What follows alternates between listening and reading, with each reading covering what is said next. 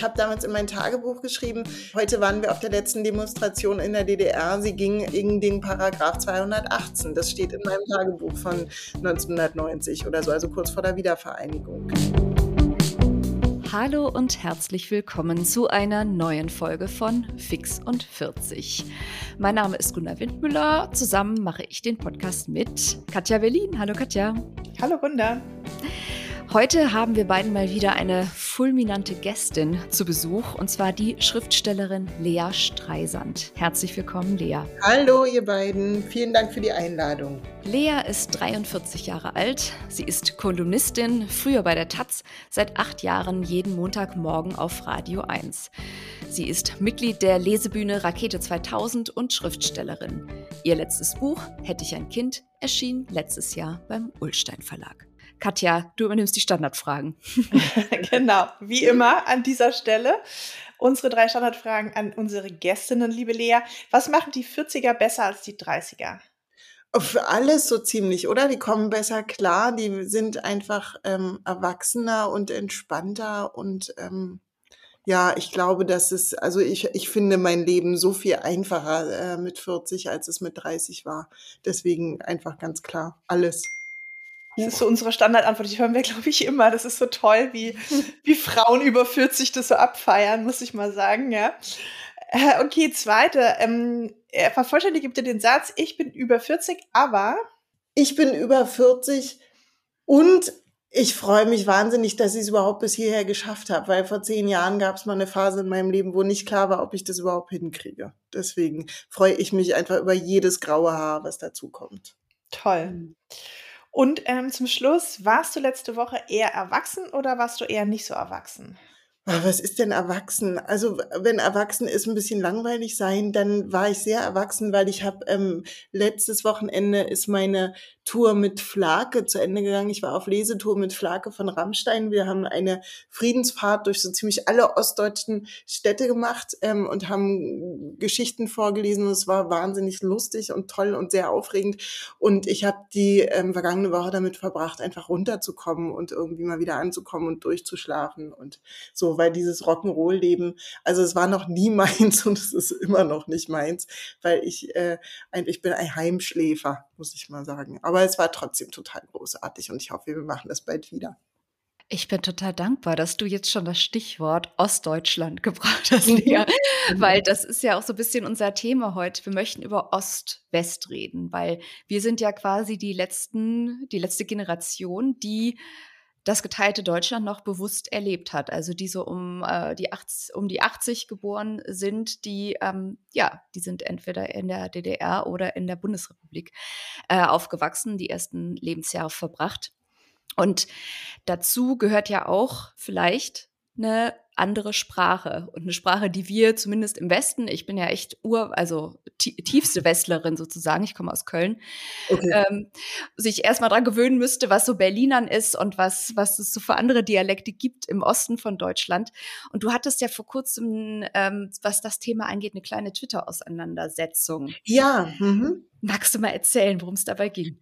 Ähm, es ging um einen, um einen Artikel im Tagesspiegel, wo ich dann irgendwie kommentiert habe, dass das ja nur also ein bisschen daneben ist und zwar in diesem Text und ich will das auch gar nicht so groß machen, weil ich will auch die Autorin dann irgendwie nicht, ne, ich will ja nicht gegen den Karren fahren. Ähm, es ging äh, in dem Text ging es darum, dass ähm, junge Berliner, also 20-jährige Berliner ähm, jetzt plötzlich wieder so sprechen wie die Berliner im 19. Jahrhundert und dass das ja so merkwürdig wäre und da, dass es ja ansonsten fast ausgestorben wäre. Und dann habe ich so kommentiert, ähm, Entschuldigung, also in diesem Text, da fehlt ja nun mal einiges. Also und wenn dann, also wenn man über das Berlinern redet und die Mauer nicht erwähnt, dann läuft schon irgendwas falsch, weil ähm, es gab einfach eklatante Unterschiede im Sprachgebrauch in Ost und, und Westberlin. Und es ist bis heute so, dass halt im, im Osten irgendwie der Dialekt eher gepflegt wird und dass er im Westen eher ähm, unterdrückt wird, weil es halt unfein ist. Und es hat auch einfach was mit, mit DDR-Geschichte zu tun und, und, und das zu negieren. Und dann habe ich mich irgendwie ganz schön gefetzt mit dem Redakteur, der gemeint hat, nee, das ist alles Quatsch und das spielt heute keine Rolle mehr. Und vor allen Dingen die Westberliner interessanterweise waren alle total beleidigt und haben gemeint, nee, und wir Berlinern auch und das stimmt alles nicht und Ost-West spielt keine Rolle mehr. Und dann habe ich so, äh, warte mal. Und ich bin jemand, ähm, ich nehme mir Kritik schon zu Herzen und dann habe ich so, okay, habe ich Quatsch erzählt und dann hat es mich aber einfach nicht losgelassen. Und ich habe ja zum Glück ähm, lange studiert und immer, wenn ich, ähm, wenn ich mich frage, warum, also wenn ich irgendwie nicht weiterkomme und da einfach an so eine, immer wieder an so eine Kante stoße, ist mein Vehikel oder mein Hilfsmittel ist einfach immer die Wissenschaft. Und dann kannst du immer recherchieren, irgendwie gibt es nicht irgendeine Studie. Und ich finde sowieso, das ist was, was man, also so Zeitungsartikel gibt es zu jedem Scheiß, aber wenn jemand irgendwie eine wissenschaftliche Studie an einer renommierten Universität gemacht hat, dann ist da schon noch ein bisschen mehr Gehalt dahinter. Und dann habe ich tatsächlich was gefunden, die an der Uni Potsdam wurde 2009 ich weiß gar nicht, ob es eine Dissertation ist zum Thema ähm, äh, Sprachgebrauch in Berlin und Brandenburg verfasst. Und da ähm, steht ganz eindeutig drin, sozusagen, es gibt ähm, also ganz deutliche Unterschiede zwischen Ost- und West-Berlin und auch im Sprachgebrauch und vor der Wende, nach der Wende und so weiter. Und dann war ich irgendwie beruhigt und dachte, gut, okay. Also nun kann man sagen, 2009 ist ja auch schon wieder eine Weile her. Es kann auch durchaus sein, dass sich da was verändert hat. Aber wenn ich mich so umgucke, dann sind einfach, ähm, also in meiner Familie wird die ganze Zeit Berlinert und in den, hm, also die Zugezogenen tun es halt nicht, was ja auch klar ist, weil die sind ja sozusagen aus ihren, aus ihr sozusagen aus ihrer Herkunftssprache raus und nach Berlin gekommen, wenn wir jetzt über Berlin sprechen. Ähm, und, und natürlich, also als ich in Hamburg gewohnt habe, habe ich auch nicht Berlinert. Aber das, das, das Bedauernswerte ist ja auch, dass die ihren eigenen Dialekt nicht mehr so sprechen. Und ich finde halt irgendwie Dialekte einfach sowieso sehr schön und ähm, weil einfach die Art zu sprechen auch immer schon was über die, über eine Person erzählt oder über eine Figur erzählt. Und da fehlt was. Wenn, wenn plötzlich alle gleich sprechen, ist einfach schade drum. Das stimmt. Wobei ich sagen muss, also ich kenne das aus, aus Köln genauso. Meine Mutter ist in sehr proletarischen Verhältnissen aufgewachsen. Da wurde Kölsch gesprochen, da gab es mhm. kein Hochdeutsch. Mhm. Und äh, die musste sich das auch richtig äh, abtrainieren, weil sie gehänselt wurde dann auf dem Gymnasium, wo sie die einzige war aus ihrem Viertel, was dann ins, äh, in ein anderes Viertel auf dem Gymnasium gegangen ist.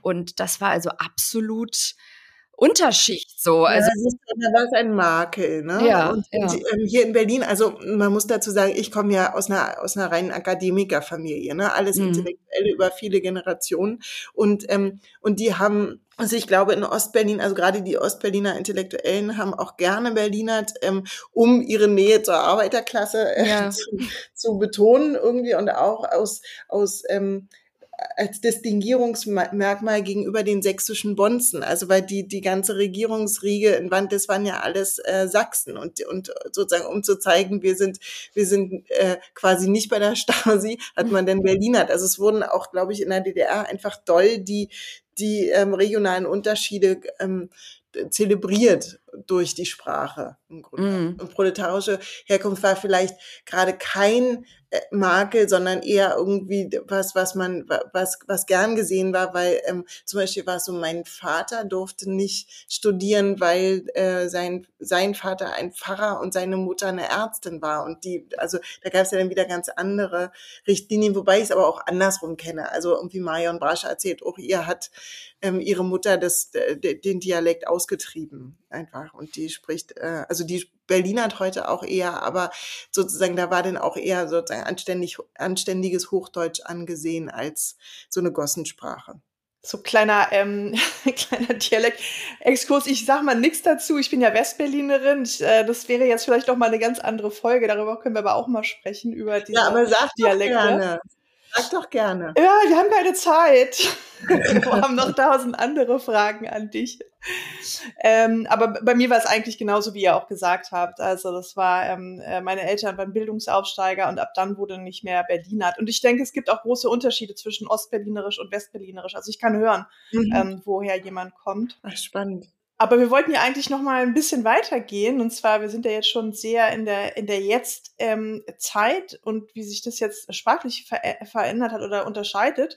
Und wir wollten jetzt aber noch mal ein Stück zurückgehen, denn du bist ja in Ostberlin aufgewachsen. Ja, ähm, mhm, du genau. warst dann zehn äh, wahrscheinlich, oder als die Mauer gefallen ist? Zehn genau, ich, elf? als die Mauer fiel, war ich zehn. Mhm, genau. Wie hast du das erlebt? Weißt du das noch? Bestimmt, ne? Ja, natürlich. natürlich, natürlich. Wecke mich nachts um drei und das kann ich dir erzählen. Das war ganz irre. Ich hatte ja auch ähm, eine Urgroßmutter in, in Wilmersdorf in Westberlin.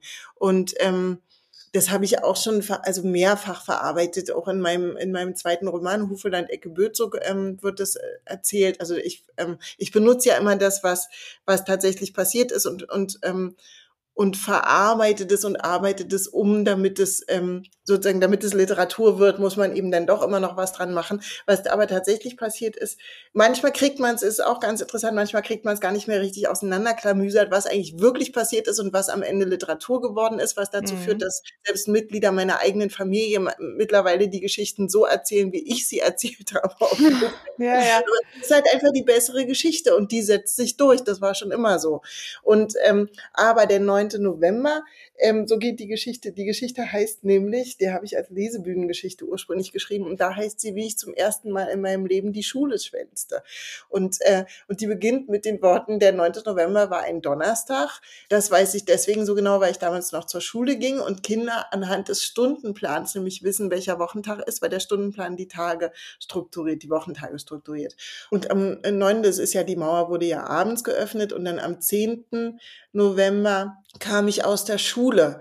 Und dann sagte meine Mutter zu mir, komm, wir gehen Omilein besuchen. Und ich dachte, was machen wir? Hm. Wieso? Omilein kommt doch zu Besuch. Wir gehen doch, wir können, äh, wie sollen wir denn Omilein besuchen? Nee, die, äh, wir, wir fahren da jetzt hin. Und dann sind wir zur Friedrichstraße gefahren. Also habe ich auch einen Schlüpper eingepackt und eine Zahnbürste. Und dann sind wir zur Friedrichstraße gefahren und dann haben wir da angestanden fürs, fürs Westgeld. Und dann in der Schlange standen auch ganz viele Bekannte, hat man sich immer weiter vorne eingereiht. Und dann sind wir mit der S-Bahn bis zum Zoo gefahren. Und äh, meine Mutter, wie gesagt, ähm, alte Berliner Familie, meine Mutter hatte, ähm, als, als die Mauer gebaut wurde, war meine Mutter zehn Jahre alt.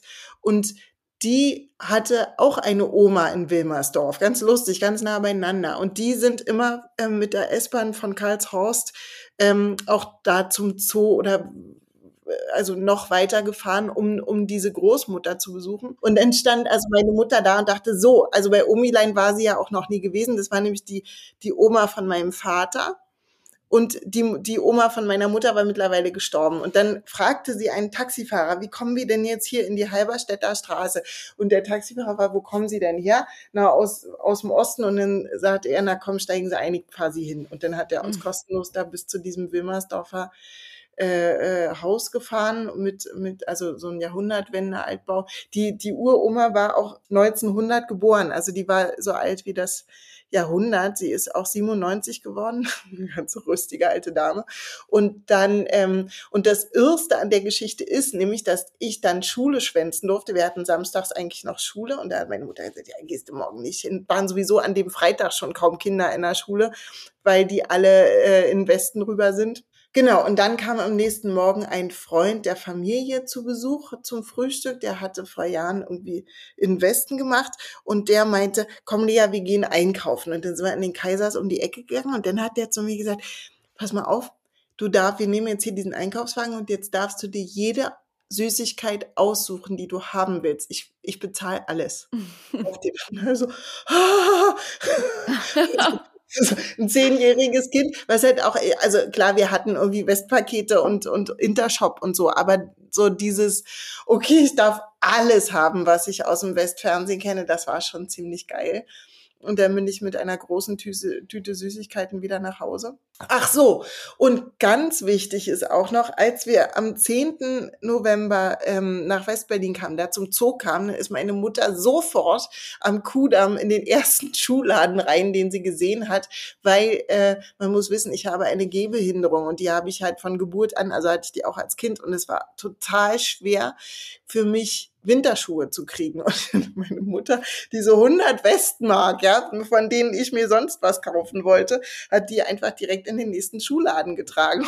Und mhm. sie sagt noch heute, und das waren sehr gute Stiefel. Also so, aber ich war, mhm. ich war echt sauer. Also ich wollte davon irgendwie ein Keyboard oder keine Ahnung, irgendwie ein Barbie-Haus kaufen, nee, was habe ich bekommen, was Praktisches. Und dann war der Trost, nämlich das mit den Süßigkeiten. So, ich kaufe dir alles. Und ich dachte, oh geil, besten, man isst nur noch Süßigkeiten, fährt mit dem Taxi für umsonst und ähm, so bleibt es jetzt. Also war denn nicht ganz so. Würdest du dich eigentlich selber, also ich meine, natürlich bezeichnest du dich irgendwie als Ostdeutsche, du bist Ostdeutsche, aber findest du diese Unterscheidung immer noch wichtig? Ja, ich finde sie tatsächlich wichtig, weil es einfach ähm, eine andere Geschichte ist. Also es ist eine, mm, also es, ich finde schon, es erzählt mehr und und ähm, der der entscheidende Unterschied ist vielleicht einfach der, dass die Ostdeutschen mal erlebt haben, wie es ist, wenn von heute auf morgen nichts mehr gilt. Wenn von heute auf morgen alles, was äh, gestern noch richtig und falsch war, ist heute in Frage gestellt. Also wenn plötzlich wirklich die ganze Welt einfach umfällt. Und wenn, also ich werde nie vergessen, ähm, als dann äh, nach der Wende wieder sozusagen, die, die haben ja auch das, das Schulsystem über die Schüler drüber gebügelt. Also ich habe, ähm, das steht alles in dem Roman auch drin, Hufeland Ecke Bürze, als ich dafür recherchiert habe, haben dann auch so Erwachsene, ja, aber für die Kinder war das doch total egal. Und dann habe ich erstmal wieder, äh, stimmt das? Und habe dann irgendwie nach überlegt und nachgelesen und so und habe dann gedacht, nee, das ist Quatsch, weil der Punkt ist, in dem Moment, wo das Kind eingeschult wird, ist es im System drin. Und zwar, also sozusagen, es bekommt die Ideologie natürlich übergeholfen, aber es ist auch ganz praktisch im Schulsystem drin. Also wenn ähm, Sabine Rennefanz hat darüber geschrieben in Eisenkinder, wenn du halt irgendwie mit zwölf auf so eine Russischschule gekommen bist und dann irgendwie zwei Jahre später wird die Schule einfach abgeschafft, dann stehst du da und hast eine Sprache gelernt, die niemand mehr haben will und für, wurdest auf ein System vorbereitet, was es nicht mehr gibt. Und das hat wirklich auch, also Kindheitsbiografien einfach, ich will nicht sagen zerstört, aber doch, also maßgeblich beeinflusst sozusagen dieses, dieses Gefühl von, okay, das, was du bis jetzt gemacht hast, war falsch, du musst jetzt von vorne anfangen. Und das ist einfach, das sitzt halt tief drin, glaube ich. Mhm. Das ist einfach so eine, so eine, so eine Infragestellung von, von Biografien und äh, nee, das war jetzt alles falsch und jetzt bitte nochmal richtig. Ähm, da ist einfach viel schief gegangen. Also ganz abgesehen von dem, was dann alles in den 90ern passierte. Also das einfach mh, hm, für uns Kinder bedeutete das mit völlig orientierungslosen Erwachsenen konfrontiert zu sein. Also Lehrer, die, die Alkoholiker wurden, ähm, Eltern, die sich, also massenweise Ehescheidungen, eigentlich alle haben sich scheiden lassen. Wirklich, die Familien gingen kaputt. Die, die, es gab keinen Unterricht mehr. Sie hatten gar keine Lehrer für die, weil, weil sie die Stasi-Lehrer alle entlassen haben, hatten sie keine Lehrer mehr. Also wirklich irgendwie Chaos.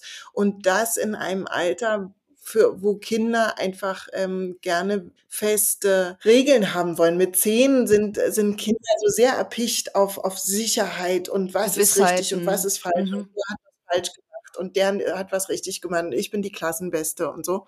Also alles, was für meine Freunde, die acht oder zehn Jahre älter waren als ich und ja geil Freiheit, ähm, war für uns Kinder, glaube ich, eher beängstigend. Mhm. Finde ich, finde ich gut, darauf hinzuweisen, dass das halt auch für unsere Generation prägend war und ähm, nicht nur für die Erwachsenengeneration, die dann ich weiß nicht, vielleicht arbeitslos wurden oder. Genau, genau. Und es ist ja, was denkst du, wie, wie beängstigend das für ein Kind ist, wenn die Eltern irgendwie äh, orientierungslos und arbeitslos werden und die, mit der Angst der Eltern konfrontiert zu sein. Ich glaube, da haben auch ziemlich viele Kinder meiner Generation einfach eine ganz schöne Schacke wegbekommen. Also ich glaube, dass ziemlich viele von uns auch daher so ein Gefühl immer hatten, so wir müssen die Erwachsenen beschützen. Also dieses Gefühl von Unsicherheit, ähm, und wenn die, auf die du dich verlässt, ähm, sich nicht mehr sicher sind, dann bist du als Kind auch nicht sicher. Das lernt ein Kind als allererstes. Ich muss dafür sorgen, dass es meinen Eltern gut geht und dass es den Leuten gut geht, die auf mich aufpassen, weil alleine komme ich nicht klar. Also so. Und deshalb, ähm, das macht schon was. Ich finde es übrigens ganz interessant, wenn ich mal ganz kurz äh, was über mich erzählen kann, Unbedingt. weil ich bin ja in ähm, Wilmersdorf auch, äh, in Wilmersdorf bin ich hier geboren tatsächlich. Ach, ja, wirklich. mhm. ähm, aber ich stamme ja auch aus einer Familie, die schon seit vielen Generationen in Berlin lebt. Mhm. Ich bin 1980 in West-Berlin geboren und ähm, für mich war lustigerweise nämlich diese, dieser Mauerfall und die Wiedervereinigung, weil du gerade meintest, das ist halt für, für euch äh, Unsicherheit und Ängste ausgelöst. Für mich war das aber das Ende von Ängsten und Unsicherheiten, weil mhm. West-Berlin als, ja, als diese kleine Insel, ja, ich hatte als Kind immer Angst vor dem Atomkrieg. Wir hatten halt die ganze Zeit Panzer. Wir hatten ja alle Alliierten in West-Berlin. Wir hatten Panzer mhm. auf der Straße. Wir hatten eine unglaubliche militärische Präsenz.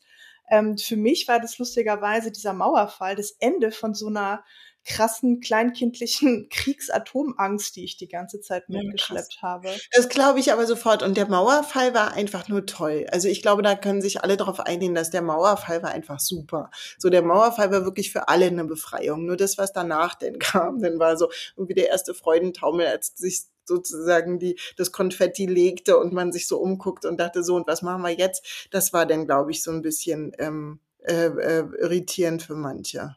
Ja, ja, das glaube ich. Wie hat denn, ähm, sprecht ihr in eurer Familie oft noch über dann die Wiedervereinigung und den Prozess oder ist es jetzt so ein Thema, das ist, das war schwierig über lange Zeit, aber das ist jetzt doch ein bisschen abgehakt? Oder ist es halt immer noch, ist es immer noch ein Thema? Wie erlebst du das? Mm, also mm, es ist natürlich, also gerade für die, für die Generation meiner Mutter ist es natürlich immer noch Thema. Meine Mutter äh, ist halt immer noch stinksauer über die Mini-Rente, die sie bekommt, obwohl sie ihr ganzes Leben lang gearbeitet hat. Die hat gearbeitet, seit sie 20 war und hat also 50 Jahre gearbeitet und kriegt einfach irgendwie ein paar hundert Euro weniger als ihre Westkollegen, obwohl sie in Westen an der Hochschule war und so. Und das sind einfach so Sachen, das zieht sich ja bis heute durch. Und die mhm. hat ja ähm, im Osten nicht anders gearbeitet als im Westen. Die war ähm, ähm, Geisteswissenschaftlerin. Ne? Und da sind schon, also für sie ist das halt sehr prägend. Für mich, die ich ja nur auch schon sehr lange mit einem, mit einem, also ich soll nicht sagen Westdeutschen, sondern mit einem Norddeutschen ähm, zusammen bin, ist es auch prägend. Ähm, oder oder es ja es ist halt Teil meiner Geschichte aber also wir reden jetzt auch nicht jeden Tag darüber ne ich finde es halt immer noch interessant sozusagen die, die, die Hintergrundgeschichten von jedem Einzelnen zu erfahren. Und auch lustig, manchmal stimmt's halt nicht. Und wie eine Erzieherin von meinem Sohn, wo ich sicher war, die ist, äh, weiß ich nicht, die kommt aus Buch oder so. Nee, die kommt eigentlich, äh, kommt die aus Westberlin. Ich weiß nicht genau, wo, ich habe sie nicht gefragt. Aber und die Berliner hat übrigens auch richtig. Also so. Und, äh, und da stimmt's nicht. Also manchmal haut's auch nicht hin. Und natürlich ist am Ende irgendwie jede Geschichte, jede Biografie irgendwie individuell. Aber es ist halt, naja, Geschichte prägt uns halt alle. Also dazu gehört ja dann auch irgendwie unsere, also die, die jüdische Familiengeschichte, die dann auch noch dahinter ist und so, da gibt es so einiges. Also Geschichte, also im Sinne von, von historischer Geschichte, ist ja auch immer etwas, was im Kleinen wirkt und, und funktioniert und, äh, und, und eben auf, auf individueller Ebene Auswirkungen hat und dann wieder im großen Ganzen betrachtet werden muss. Und ähm, so, deswegen, ja klar, spielt es eine Rolle. Aber wir reden jetzt nicht jeden Tag darüber, das nicht. Weil das ist ja schon auffällig, der Umgang jetzt mit der DDR. Also wenn es dann darum geht, wenn du irgendwo liest über Deutschland in den 70ern, ist es natürlich immer, wird es immer als Westdeutschland in, mm. in den 70ern mm. gesehen. Das heißt, ich finde, es ist auffällig, dass es ein einen schwierigen Umgang mit der DDR gibt, ähm, indem man vielleicht das so ein bisschen ghostet, die Geschichte. Absolut, absolut, natürlich. Und das ist, und das ist ähm, einfach, ja, und dann, dann legt man sich auch wirklich ein faules Ei ins Nest. Das ist keine gute Idee. Wenn halt über Geschichte geredet wird, ist es immer die westdeutsche Geschichte und es sind halt nur in Anführungsstrichen irgendwie 17, 18 Millionen Menschen, aber das ist immerhin doch irgendwie was, ein Fünftel der Bevölkerung mhm. oder so. Und, und naja, so wenige Leute sind es da doch nicht. Und wenn man die halt einfach unter den Tisch fallen lässt, dann ist so hm, schwierig. Ähm, andererseits ähm, muss man ja auch sehen, also wie groß dieses Land ist, ne? wie groß dieses Deutschland ist, diese, diese Bundesrepublik Deutschland heute ähm, und wie viele verschiedene Mentalitäten da aufeinander prallen. Also irgendwie so, lass uns über, über Bayern reden oder lass uns über, weiß ich nicht, die Reihenländer mit ihrem Karneval, ja, wo unser einer auch nur denkt, oh Gott, mhm. was kommt jetzt? Oder die, die, die Norddeutschen, die das Maul nicht aufkriegen oder die Hamburg Hamburger, ja, die ja auch irgendwie so ein, oder auch mal denkt, was stimmt, ich habe ein Jahr in Hamburg gewohnt und habe hab irgendwie, war so unglücklich. Also sozusagen, das ist so nicht zusammengekommen, diese Art zu, zu, zu kommunizieren, die Art zu denken, ähm, dass ich einfach nach einem Jahr wieder nach Hause gegangen bin, weil ich gesagt habe, Mama, die verstehen meine Witze nicht. Die sind ja. immer so beleidigt, wenn ich was sage. So, dabei versuche ich eigentlich nur irgendwie nett zu sein. Während zum Beispiel wiederum die Wiener, meine Mutter ist mit einem Wiener verheiratet, auch schon lange zusammen mit einem Österreicher und das äh, passt wiederum sehr gut mit, mit dem Ostberliner äh, Humor und der Berliner Art und so. Ähm, und der sagt übrigens auch mal, der Mann meiner Mutter sagt immer, ja, was ihr mit Ost und West? Ich bin viel weiter im Osten. Das stimmt, Wien liegt viel weiter östlich. So, und das merkt man irgendwie auch, habe ich das Gefühl. Also es ist ja, es ist ja noch, also deutsche Geschichte oder Deutsch sein bedeutet ja noch so viel mehr als dieses ähm, DDR und BAD und vor und nach der Wende. Das, also es gibt so eklatante Unterschiede zum Beispiel zwischen Stadt und Land. Das sind ja eigentlich die Trennlinien. Also wenn wir uns jetzt diese Wiederholungswahl angucken, ne, wo wirklich dieses Wahlergebnis, da dachte ich so, du guckst nicht richtig wie so ein Schimmelpilz. Also in der Mitte alles grün und dann jenseits vom S-Bahn-Ring alles schwarz und würde sagen, okay, Ost-West spielt keine Rolle mehr, aber dieses Auto oder Fahrrad, ähm, Innenstadt oder Peripherie, irgendwie das, das sind die entscheidenden Fragen offensichtlich, die die Leute umtreiben jetzt. Ja, in Berlin sowieso. Und ich habe den Eindruck, also zumindest aus meiner Warte, dass ähm, Berlin doch relativ schnell zusammengewachsen ist, gerade weil es ja auch so zusammengewürfelt ist, weil, ähm, genau, es, weil es so viele Umbrüche gab und dass sozusagen diese Ost-West-Teilung da verhältnismäßig schnell überwunden wurde. Also eher als richtig Ost- oder Westdeutschland, ja. Genau, genau. Was denkst du über das heutige Berlin? ähm, ich denke, Berlin ist und war immer so ein, ein, ein sogenannter Melting Pot. Also es ist ja tatsächlich dieser, dieser Dialekt ist ja auch gar kein Dialekt, wie die Linguisten sagen, sondern ein Metrolekt, was nämlich bedeutet, das ist, ähm, sowas wird nur in Metropolen gesprochen und das setzt sich zusammen aus allem, wie so ein Eintopf, ne, aus allem, was man so reinschmeißt. Und das bedeutet, es verändert sich auch unentwegt. Und es ist nicht wie wie, wie, wie Sächsisch oder Bayerisch tatsächlich so eine eigene Sprache, wo man auch irgendwie, ich habe das mal ähm, gelesen, wo man tatsächlich auch irgendwie was mit den, mit den Kiefermuskeln, sondern wir können ja relativ problemlos einfach ins Hochdeutsche wechseln. Also wir, wir, wir haben keine Anklänge irgendwie so verschleiften Konsonanten oder so, sondern es ist alles, die Sprache ist eigentlich relativ klar. Wir, wir verkürzen eher und, ähm, mhm. Und, und mischen Sachen rein und so. Und genau so funktioniert halt diese ganze Stadt. Es ist halt ein riesiger Haufen Menschen. Und ich habe auch immer so ein schlechtes Gewissen, eben wenn man mal ähm, nach Brandenburg MacPom irgendwas, also so, dann merkst du erstmal, was dieses Berlin eigentlich für eine Krake ist. Ne? Es ist ja auch, also es ist so, als ob, als ob so alles zieht so auf Berlin und drumherum ist gar nichts hat man immer so den Eindruck, also mhm. also was Infrastruktur angeht und so. Und das, das alles konzentriert sich halt aufs, aufs Zentrum und da ist dann eben auch viel zu viel Verkehr und zu viele Autos und Baustellen und alles Menschen und alles furchtbar. Und je weiter man raus, umso weniger wird es und umso ähm, schwieriger wird es dann eben auch. Und natürlich fühlen sich die Leute dann nicht wahrgenommen. Also kann ich auch absolut nachvollziehen. Und deshalb irgendwie, ja, Berlin ist ein riesiges ein, ein riesiger Organismus, der irgendwie verschlingt und gebiert und weiß ich nicht, ein bisschen unheimlich ist, aber auch ähm, immer wieder sehr spannende Dinge hervorbringt. Klingt ein bisschen eklig jetzt, oder? das ist auf jeden Fall ein interessantes Bild. ich weiß nicht, ob ich in sowas leben möchte, aber ja. Alea, ich würde dich gerne noch mal ein bisschen, äh, doch noch mal auf die Vergangenheit äh, zurückkommen, mhm. was wir ja irgendwie also das, das Frauenbild in West- und Ostdeutschland äh, oder in der DDR und der Bundesrepublik hat sich ja schon deutlich unterschieden. Und mich würde interessieren, hat das auch das Bild der Ü40-Frau äh, betroffen. Also kann, kannst du dich irgendwie daran erinnern, dass du als Kind mit einem Bild von mittelalten Frauen aufgewachsen bist? Also wie die zu sein haben, wie die aussehen, was sich da für Möglichkeiten ergibt. Gab es da irgendwie sowas?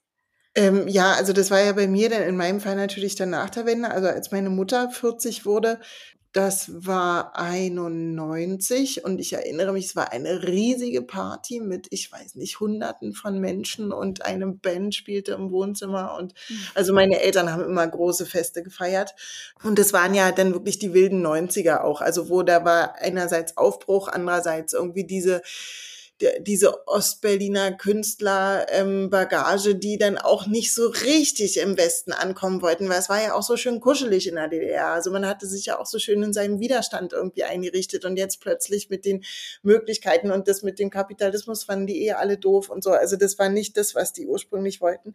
Aber ähm, meine Mutter war halt auch schon zu Ostzeiten einfach ähm, ja, also umgeben von lauter ähm, ganz tollen, klugen, schönen Frauen. Also wir nannten sie die schauen Frauen. Und das war, also Schau ist so ein Berliner Ausdruck für toll, cool, super. Also die schauen Frauen waren halt Frauen um die 40, die also alle wunderschön, eloquent, klug, äh, natürlich alle rauchend, unerschwickt rauchend, ähm, kluge Bücher schrieben und Theater und Kunst machten und Ausstall. Also ne, es, es brodelte. Und ähm, deswegen ist das, sind sozusagen, ist die Frau mit 40 ähm, für mich schon immer der Inbegriff von, von auch Weltläufigkeit gewesen tatsächlich. Und es war ja auch so, dass die Intellektuellen ähm, Ende der 80er dann sowieso auch alle in den Westen durften. Also meine Mutter dann irgendwie erst ganz zum Schluss, die durfte dann, ich weiß es nicht, 88, 87 durfte die dann auch endlich mal in den Westen zu irgendwie Konferenzen fahren und so. Aber wir hatten halt auch schon vor der Wende irgendwie westdeutsche Freunde. So, ähm, ähm, Alt-68er und Intellektuelle, um, also ja, also gerade aus dieser Germanistik ähm, und so. Deswegen, ähm, das war immer so ein Ziel, so man muss so toll werden wie diese Frauen. Und davon, also die Steigerung davon ist ja dann eigentlich nur noch meine Großmutter, die, ähm, die schon, also die war Jahrgang 1912 und die ähm, ja einfach die arschcoolste Person war, die ich in meinem Leben getroffen habe. Die hat halt ähm, einfach ihr Ding gemacht. Und ähm, die ist auch die Heldin übrigens meines ersten Romans im Sommer wieder Fahrrad. So cool wollen wir alle mal werden, wie die war. Also die hat meinen meinen jüdischen Großvater aus dem Arbeitslager rausgeschimmelt, nicht geschimmelt, sondern geschummelt und hat äh, war am deutschen Theater als Regieassistentin und Schauspielerin und aber gar, also so ein ganz kleines Licht. Jeder kannte sie, aber ähm, heute sucht man den Namen vergeblich, aber auch so eine typische Frauenbiografie und deshalb ähm, war sozusagen weibliches Altwerden für mich eigentlich immer nur positiv besetzt, muss ich tatsächlich sagen. Hm. Ach, schön. Das ist natürlich jetzt aber auch eine, ähm, ja, eine sehr spezielle äh, Herkunft. Das ist jetzt ähm, meine Freundin aus Mecklenburg-Vorpommern erzählt dann ganz andere Geschichten und mein Freund aus Thüringen, die Mutter dann auch. Aber ähm, wie würdest du denn jetzt, das ist ja, das ist ja immer, was wir auch vorhin gesprochen haben, es ist ja alles immer sehr individuell, diese Erlebnisse und diese Geschichten. Aber ähm, wenn du jetzt mal versuchen würdest, ähm, noch ein bisschen weiter zu blicken als jetzt deine ganz persönliche Familie, wo würdest du sagen, wie war es denn wirklich um den Feminismus in der DDR bestellt? Weil ich finde, da gibt's auch immer noch so eine also eine, ein bisschen so ein Spektrum an Antworten. Ja, natürlich. Die Leute klar, nehmen, ne? Also ähm, klar, also mh, da, da bin ich aber auch wirklich überfragt. Also da ich nun wirklich aus so einer Feminismusblase stamme einfach und also mit der Großmutter und der Mutter. Ähm, aber ich weiß, dass es natürlich auch anders war und dass also sozusagen das, was wir, dieses Reden über, weiß ich nicht, Care-Arbeit, was wir heute, ne, das war natürlich nicht Thema und natürlich haben die Frauen halt irgendwie ihre Doktorarbeit geschrieben, die Kinder betreut und den Haushalt mhm. geschmissen mhm. und, äh, und die Männer äh, haben ihr Ding gemacht und dann hat man sich gefreut, wenn sie auch mal den Müll runtergebracht haben, ist schon klar. Aber das war halt in, in äh, da waren jetzt die, die Ossis auch nicht schlimmer als die Wessis. Und ich weiß halt nur sozusagen die westdeutschen Geschichten dann immer, ja, wir konnten nicht arbeiten, denn niemand musste die Kinder betreuen. Also diese, ähm, das ist halt was, sozusagen auch der, der springende Punkt bei der Sache. Ne? Es gab halt im Westen einfach keine Ganztagesbetreuung und damit steht und fällt die Frage irgendwie, äh, kannst du als Frau arbeiten oder nicht? Kannst du dein eigenes Geld verdienen oder musst du irgendwie gucken, wohin mit den Kindern und dann kannst du irgendwie mal ähm, einen halben Gedanken fassen, dann musst du wieder Mittag kochen. Also so, das sind da tatsächlich dann sehr praktische Fragen. Und ich glaube aber, dass schon, also man kann ja so eine Fragen auch immer, also man muss das ja gar nicht irgendwie moralisch diskutieren, sondern kann es auch ganz, ganz knallhart einfach nur am Geld machen. Und ähm, naja, Frauen im Osten haben halt irgendwie eigenes Geld verdient. Und das ist schon einfach der, der wichtigste Unterschied, ähm, was so auch den Wert von weiblicher Arbeit angeht. Also die, die Frauen haben Geld dafür bekommen. Und ähm, und im Westen, dann hieß das Hausfrau und dann hast du es halt umsonst gemacht, so ungefähr. Und dann hieß es, na, der Mann verdient doch, bringt doch das Geld nach Hause, was willst du denn? Also so sehe ich, das ist bestimmt auch ähm, streitbar, aber der Punkt ist irgendwie, es kommt, es bewegt sich ja alles, es verändert sich alles und auch unser Begriff von, von äh, Feminismus, den wir heute haben, da werden unsere Töchter uns einen Vogel zeigen und denken, und ihr hieltet euch für fortschrittlich, muss mal gucken, was jetzt heute hier Ansage ist. Ähm, Hoffentlich.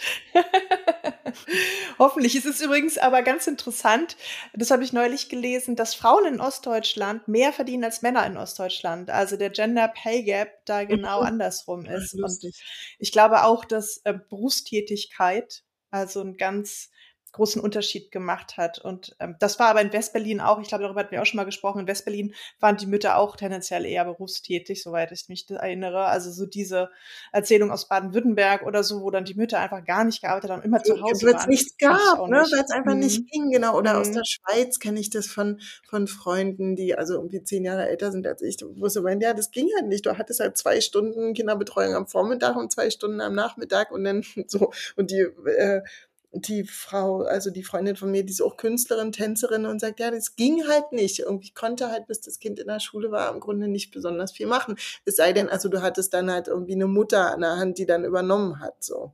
Aber es wurde ja. dann halt die Kinderbetreuung im Grunde unter den Frauen, also die ganze Care-Arbeit unter den Frauen aufgeteilt. Und ja. eben die, die Mutter meines Mannes, die war zu Hause mit den Kindern und dann hat sie noch ähm, ihre Schwiegermutter gepflegt bis zum Tod und so, also so eine klassisch westdeutsche Biografie tatsächlich.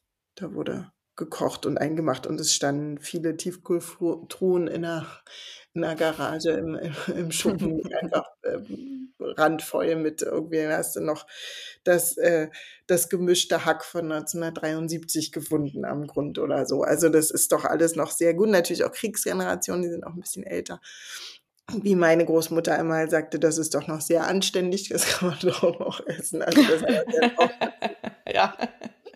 Genau. Also du würdest jetzt nicht so, weil es gibt ja schon oft auch äh, Kritik von ostdeutschen Frauen, die sagen, ihr Westfeministinnen, ja, ihr kämpft doch für Sachen, das hatten wir doch schon, das haben wir doch schon seit Anno dazu mal nicht mehr. Also ihr seid ja immer noch Ach so, mein, ja, also ich bin damals auch, ich habe damals in mein Tagebuch geschrieben, ähm, heute waren wir auf der letzten Demonstration in der DDR, sie ging äh, äh, gegen den Paragraph 218, das steht in meinem Tagebuch von 1990 oder so, also kurz vor der Wiedervereinigung. Ähm, und eben in der DDR hatten wir das nicht. Also natürlich war, war das da weiter und es hatte ja auch ganz praktische Gründe, die ähm, in der DDR einfach die Technik war nicht besonders ausgereift, man brauchte auch die Arbeitskräfte und schon das vereinfacht vieles ist. Also genauso wie in, ähm, in Zeiten des Ersten und Zweiten Weltkriegs, also man die, die Frauen äh, in den Fabriken mit Kusshand genommen hat. Nur als dann die Männer wieder zurückkamen, hat man gesagt, so und jetzt geht ihr bitte alle wieder nach Hause und die Männer machen den Job.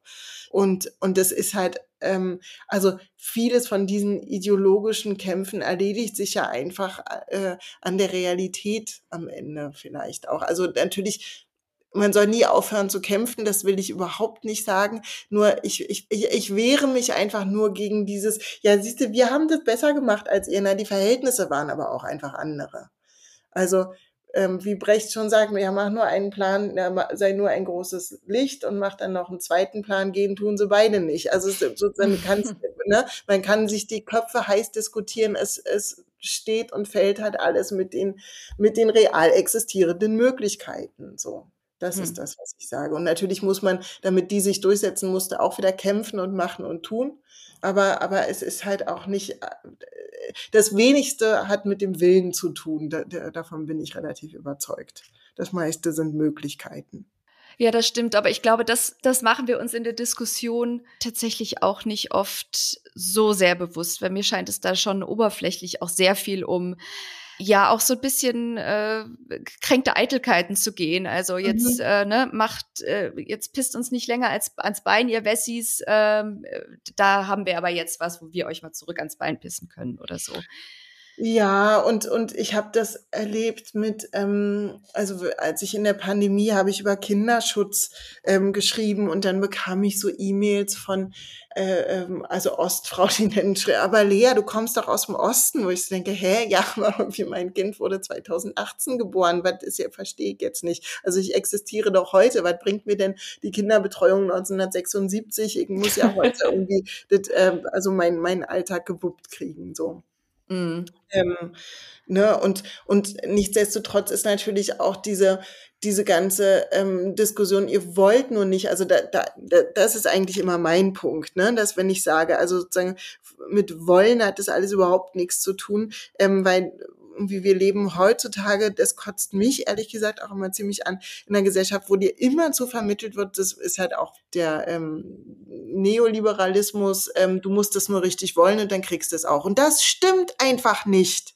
Das stimmt einfach nicht. Es hilft nichts, da, dass ich nicht behindert sein möchte. Ich bin's einfach. Es hilft nichts, dass ich, ähm, weiß ich nicht, ähm, gerne eine Million hätte. Ich habe einfach keine und ich werde einfach nie eine kriegen. So, also ganz, ganz viel hat überhaupt nichts damit zu tun, ob ich irgendwas möchte. Ich kann also hm, weiß ich nicht, ich kann mir noch so sehr wünschen, dass ich irgendwie ein, ein äh, 80 Kilo äh, Busenwunder wäre. Werde ich nicht. Ich wiege halt nur mal irgendwie, ja, immerhin 50 und ein bisschen mehr. Also so, aber so auch dieses Ganze, das ist ja gerade bei Frauen immer, wie siehst du aus und was hast du für eine Figur? Ich habe halt das Glück irgendwie, dass ich eine Figur habe, die, die sehr nah am Schönheitsideal ist. Und ich bin jetzt in einem Alter, wo ich mich ähm, mit meinem Körper beschäftige, weil das aber auch, wer wir in einer Zeit leben, wo man sowas sehr gut macht und wo man sich damit beschäftigt, warum habe ich Bauchschmerzen? Ach so, vielleicht vertrage ich das nicht und dann kann ich das weglassen und stattdessen was anderes essen. Auch das ging zum Beispiel im Osten nicht. Wenn du da glutenintolerant warst, hattest du halt ein Problem.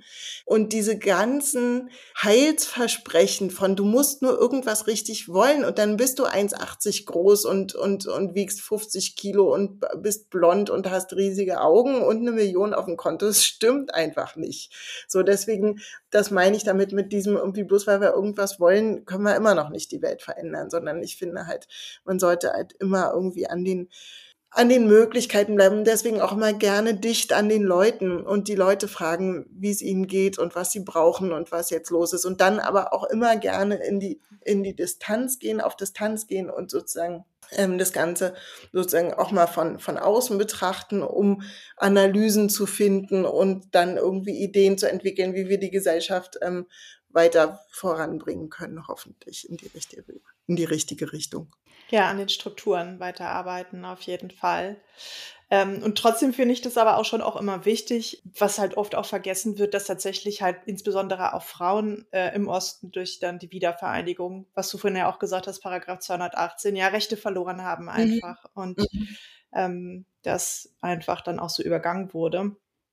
Jetzt wollte ich dich, äh, wir kommen jetzt langsam mal zum Schluss, ähm, äh, meine letzte Frage an dich hm, ja. hatte ich mir jetzt so toll aufgeschrieben und jetzt hast du die aber schon, jetzt hast du die aber schon zerstört. Nee, hast du noch nicht beantwortet, aber hast, hast jetzt gerade meine These nämlich widerlegt, weil ich wollte wissen, warum so viele meiner ähm, Westfreundinnen, inklusive mir, mit Ostmännern zusammen sind und nie andersrum. Aber bei dir ist es andersrum. Ich, ich, ja, guck mich an. Ich, und ähm, nee, also kann ich dir gar nicht. Ich, ich habe auch überlegt, aber also wie gesagt, meine Mutter ist ja mit einem, ne, kommt aus dem Osten und ist mit jemandem zusammen, der noch Österreich ist ja noch weiter östlich und ähm, und, und ich glaube, auch das ist ja auch wieder so eine, so eine Frage von Herkunft und, und welche Art von Zusammenleben man gewohnt ist und wie man miteinander spricht. Also sozusagen, mein, mein Mann kommt aus so einer ähm, norddeutsch-protestantischen ähm, äh, Familie, die also sozusagen die Eltern sehr gläubig, viele, viele Kinder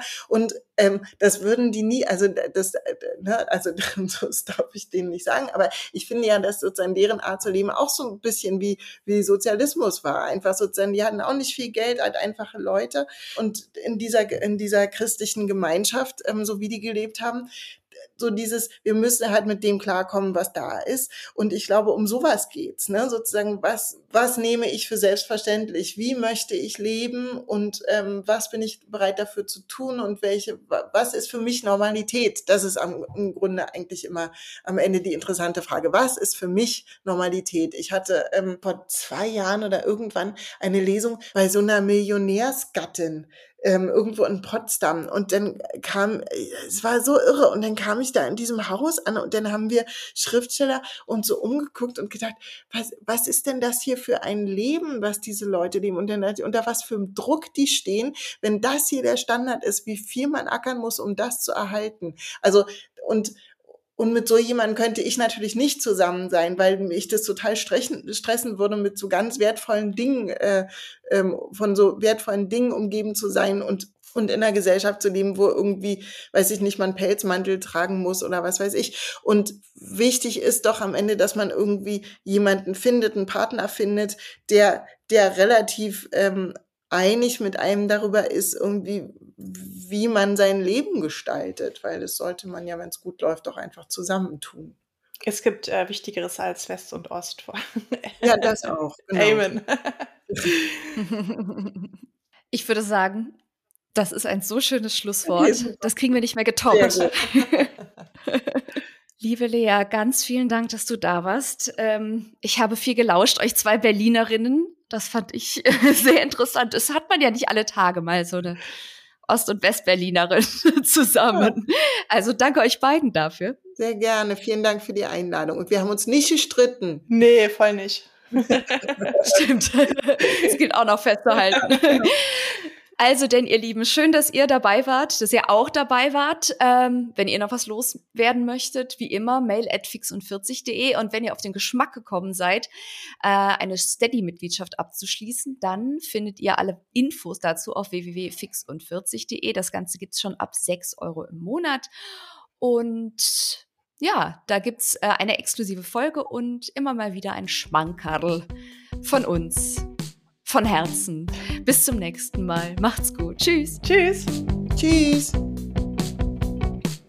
Das war Fix und 40 mit Gunda Windmüller und Katja Berlin. Danke, dass du uns zugehört hast. Diesen Podcast findest du auf Spotify, Apple Podcasts, Amazon und Google. Weitere Infos bekommst du auf unserer Webseite www.fixund40.de. Da kannst du auch unseren Newsletter abonnieren und wenn du uns unterstützen möchtest, findest du da auch alles über unsere Steady-Abos. Folge uns auf Instagram at fix40.podcast und schreib uns gerne an mail at fix40.de. Danke an Steady für den Support und an Anna Scholz für Schnitt und Produktion. Mach's gut und tschüss. Bis zum nächsten Mal bei Fix und 40.